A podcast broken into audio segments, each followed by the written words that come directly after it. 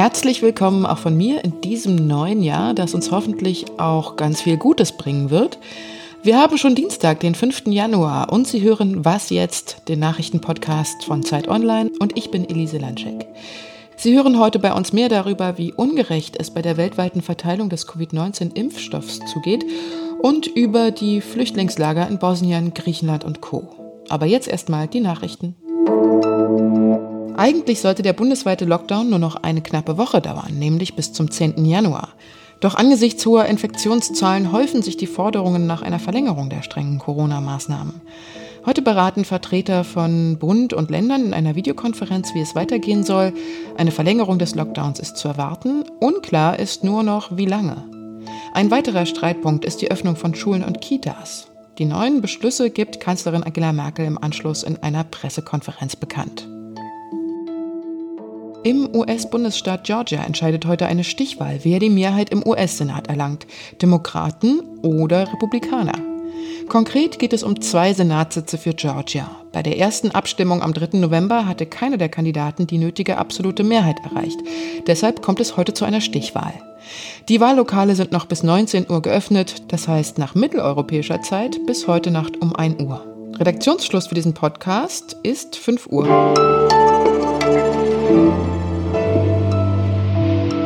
In Deutschland wird geimpft und in Deutschland wird geschimpft, nämlich entweder darüber, dass die Zulassung des Impfstoffs zu schnell ging oder dass es nicht schnell genug geht, weil es bisher angeblich zu wenig Impfstoff gibt und erstmal den über 90-Jährigen und das Pflegepersonal dran sind. Meine Zeitkollegin Andrea Böhm hat zu diesem Thema recherchiert und sie hat einen ganz anderen Fokus bei der Verteilung des Impfstoffs im Blick gehabt, nämlich einen weltweiten. Hallo Andrea. Hallo. Erstmal ganz kurz, kannst du die Aufregung der letzten Tage verstehen, dass wir in Deutschland zu wenig Impfstoff haben sollen? Ja und nein. Ich kann es verstehen, weil bei uns allen liegen die Nerven blank und die Impfkampagnen ähm, ja, überfordern viele Teile einer ohnehin schon gestressten Gesundheitsstruktur. Da sind Fehler passiert, das ist völlig klar, und da werden auch weitere passieren. Das ist ja alles Learning by Doing. Ähm, was mich stört, sind so vorschnelle Pauschalurteile. Die Politik, die Regierung, die EU haben versagt bei der äh, Besorgung des Impfstoffes. Äh, dass wir in Deutschland zu wenig Impfstoffe hat, haben oder haben werden, das ist überhaupt nicht gesagt. Also für dieses Jahr allein hat sich die Regierung über 130 Millionen Impfdosen gesichert. Und das würde, wenn man also davon ausgeht, dass man zwei Dosen pro Person braucht, für fast 70 Millionen Menschen reichen sowohl also in eigenen Verträgen mit Pharmaunternehmen wie über die EU. Mhm. Der eigentliche Skandal, so schreibst du ja auch auf Zeit Online, ähm, ist ja ein anderer, nämlich der besteht in dieser ungerechten globalen Verteilung des Impfstoffs zwischen armen und reichen Ländern. Kannst du da Beispiele nennen? Es ist ja alles im Fluss, es werden neue Sachen zugelassen. Ähm, man weiß auch nicht, wer genau welche bilateralen Verträge mit wem abgeschlossen hat, aber die jüngsten Studien, das war äh, jetzt glaube ich Oxfam, ging davon aus, dass zum Beispiel Kanada in der Lage ist, derzeit mit dem, was es bereits gekauft hat, beziehungsweise was es sich bereits durch Vorverträge gesichert hat, seine Bevölkerung fünfmal durchzuimpfen. Ähm, nehmen, nehmen wir da ein Beispiel, ein Land wie, wie Mali, da ist, da ist mehr oder weniger noch gar nichts organisiert. Da gibt es noch andere große Probleme für solche Länder, aber die haben schlicht und ergreifend nicht das Geld. Genau, also ich denke auch, es geht eigentlich mal wieder ums Geld. Ne? Also es geht um die Frage, ähm, auch immer wieder bei Medikamenten, ja, warum müssen die so teuer sein? Gibt es denn auch bei diesem Impfstoff die äh, Möglichkeit, da günstigere Generika für so ärmere Länder wie Mali zum Beispiel herzustellen? Die gibt es. Es gibt auch einen Vorstoß von zwei Ländern, die damit auch schon sehr viel Erfahrung gemacht haben, nämlich Indien und Südafrika bei der WTO, bei der Welthandelsorganisation.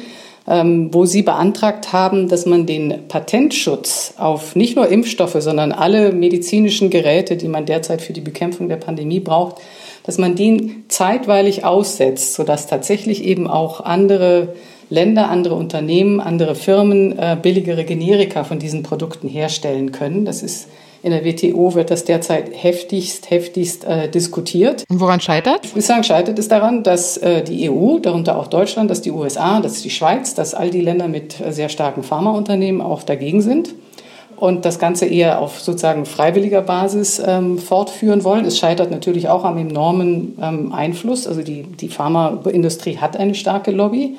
Und es scheitert an dem Umstand, dass in aller Regel in der WTO solche äh, Beschlüsse eigentlich einstimmig gefasst werden müssen. Anfang des Jahres, als sie wirklich hunderte Millionen von öffentlichen Geldern in die Pharmaunternehmen reingesteckt haben, Gott sei Dank, sonst wäre der Impfstoff nicht, oder wären die Impfstoffe nicht so schnell entwickelt worden, da hätte man einfach stärker auf ähm, solche Bedingungen in einer globalen Gerechtigkeit pochen müssen. Das hat man, glaube ich, versäumt. Vielen Dank, Andrea. Jo, okay.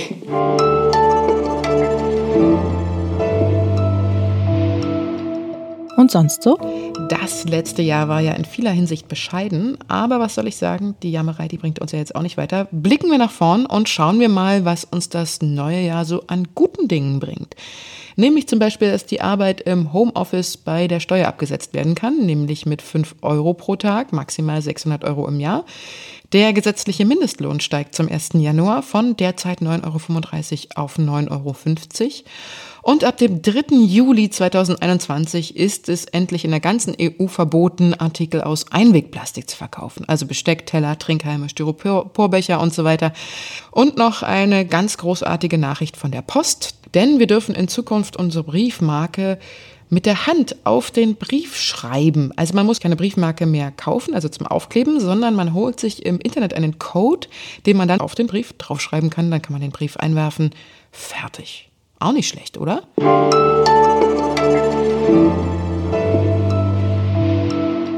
Es ist ja Winter in Europa und wir finden das jetzt vielleicht gerade noch gemütlich, wenn wir so nach Hause kommen und die Heizung anstellen, uns vielleicht erstmal einen heißen Tee machen und dabei leuchtet die restliche Weihnachtsdeko so gemütlich. Aber wer jetzt ganz, ganz weit entfernt von so einem Glück ist, das sind die Geflüchteten in den Lagern an den EU-Außengrenzen. Also zum Beispiel in Bosnien, wo mehr als 800 Menschen tagelang im Freien übernachtet haben. Aber auch auf den griechischen und den kanarischen Inseln warten die Menschen jetzt gerade buchstäblich durch den kalten Matsch. Es ist arschkalt, es gibt keine Heizung Heizung, es gibt kein fließend Wasser und die Leute werden krank. Und was macht jetzt in so einem Fall Deutschland? Wenn es nach Friedrich Merz geht, dem Kandidaten für den CDU-Vorsitz erstmal nichts. Denn er hat klargemacht, er will auf keinen Fall Geflüchtete in Deutschland aufnehmen, sondern den Menschen müsste vor Ort, also in den Lagern geholfen werden. Und zwar von der gesamten EU. Ich spreche jetzt mit dem außenpolitischen Experten der Zeit, Michael Thumann, darüber. Hallo Michael. Hallo Elise. Die Beobachter vor Ort in den Lagern, also zum Beispiel im bosnischen Lipa oder im griechischen Karatepe, sprechen ja von einer humanitären Notsituation vor Ort. Kann denn Deutschland sich da jetzt aus der Verantwortung stehlen und sagen, ja, die EU kann es ja da richten? Nein, Deutschland kann sich da nicht aus der Verantwortung stehlen. Ich meine, es hatte bis äh, vor kurzem die EU-Ratspräsidentschaft und ist als größtes Land und Zielland von vielen Geflüchteten ohnehin besonders gefragt.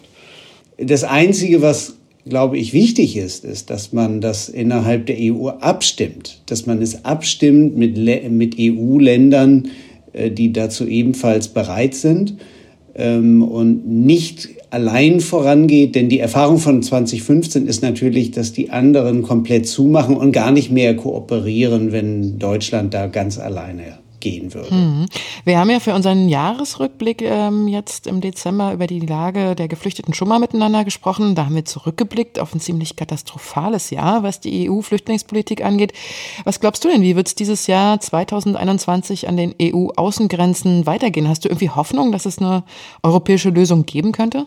Ich bin da skeptisch. Es gibt eine Dreifachkrise für die Geflüchteten. Erstens in den Heimatländern oder den Ländern, wo sie sich derzeit aufhalten, in der Sahelzone, in Nordafrika, im Mittleren Osten. Afghanistan ist dann natürlich vor allem zu nennen.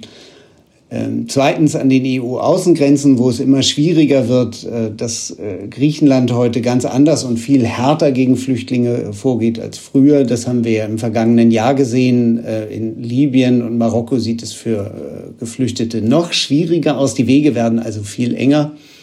Und das dritte Problem ist, dass man sich auch innerhalb Europas ähm, und der Balkan ist ja ein Teil Europas, wenn auch nicht Bosnien Teil der EU ist, ähm, ist es viel schwieriger geworden, weil die Bevölkerung mittlerweile sehr feindselig eingestellt ist, obwohl manche von ihnen früher selbst Flüchtlinge waren im jugoslawischen Bürgerkrieg. Dazu kommt eine schwache Staatlichkeit. Äh, die Behörden sind nicht so gut in der Lage, Dinge zu organisieren. Das heißt also ganz, ganz schwierig. Und obendrein kommt die Covid-19-Krise. Und ich glaube, solange die herrscht und solange die auch die Bürokratien Europas äh, beherrscht, ist das Thema Flüchtlinge leider ganz, ganz hinten auf der Tagesordnung und das ist furchtbar traurig. Vielen Dank, Michael. Gerne. Und das war's schon wieder mit meiner ersten Was jetzt Sendung für dieses Jahr. In unserem Update heute um 17 Uhr hören Sie meinen Kollegen Moses Fendel und er hat weitere Nachrichten. Wenn Sie uns was zu sagen haben oder etwas loswerden wollen, Lob oder Kritik oder was auch immer, schreiben Sie uns unter wasjetzt.zeit.de. Tschüss, sagt Ihre Elise Landscheck.